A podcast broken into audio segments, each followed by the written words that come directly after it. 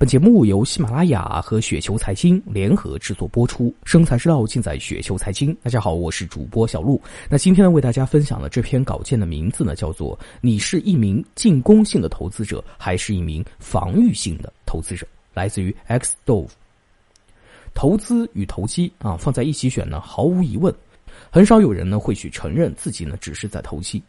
但真正的问题是什么呢？就是你是否对投资和投机有明确的一个定义，并且能够进行有效的区分。格雷厄姆是这样定义投资者的：投资业务是以深入分析为基础，确保本金的安全，并获得适当的回报。不满足这些要求的业务就是投机。那么说到这儿，你对自己买入的标的是否有深入的分析呢？你是否能够基于分析判断这个标的的安全性占比多少？收益率的预期呢是多少？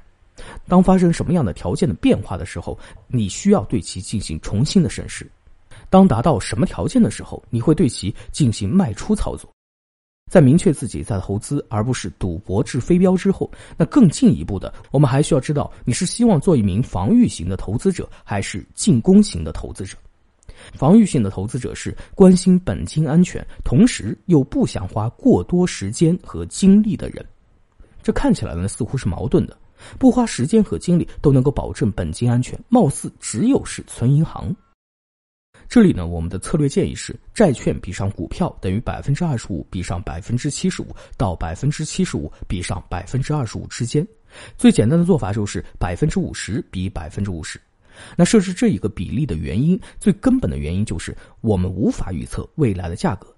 即使你明确判断现在的股票呢已经是跌入谷底了，未来一定能够获得巨大的收益，你也无法判断这个底部究竟会持续多长的时间。那更何况地狱之下呢还有十八层地狱，黄金底之下还有钻石底。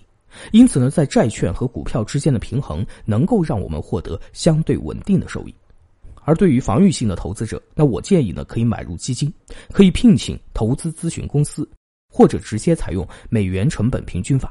基于中国的市场，小散们如果做一个防御型的投资者，就采用平均成本法去定投指数基金，省时省力又省心啊，又能够获得一个平均的收益。而作为激进型的投资者，毫无疑问，那当然是希望投入更大的精力，获得比防御型投资者更好的收益。但前提是你得确保不会有更糟的结果。如何保证不会更糟呢？投资者必须遵循。第一点，具有内在稳健性和成功希望的策略；第二点，在华尔街并不流行的策略；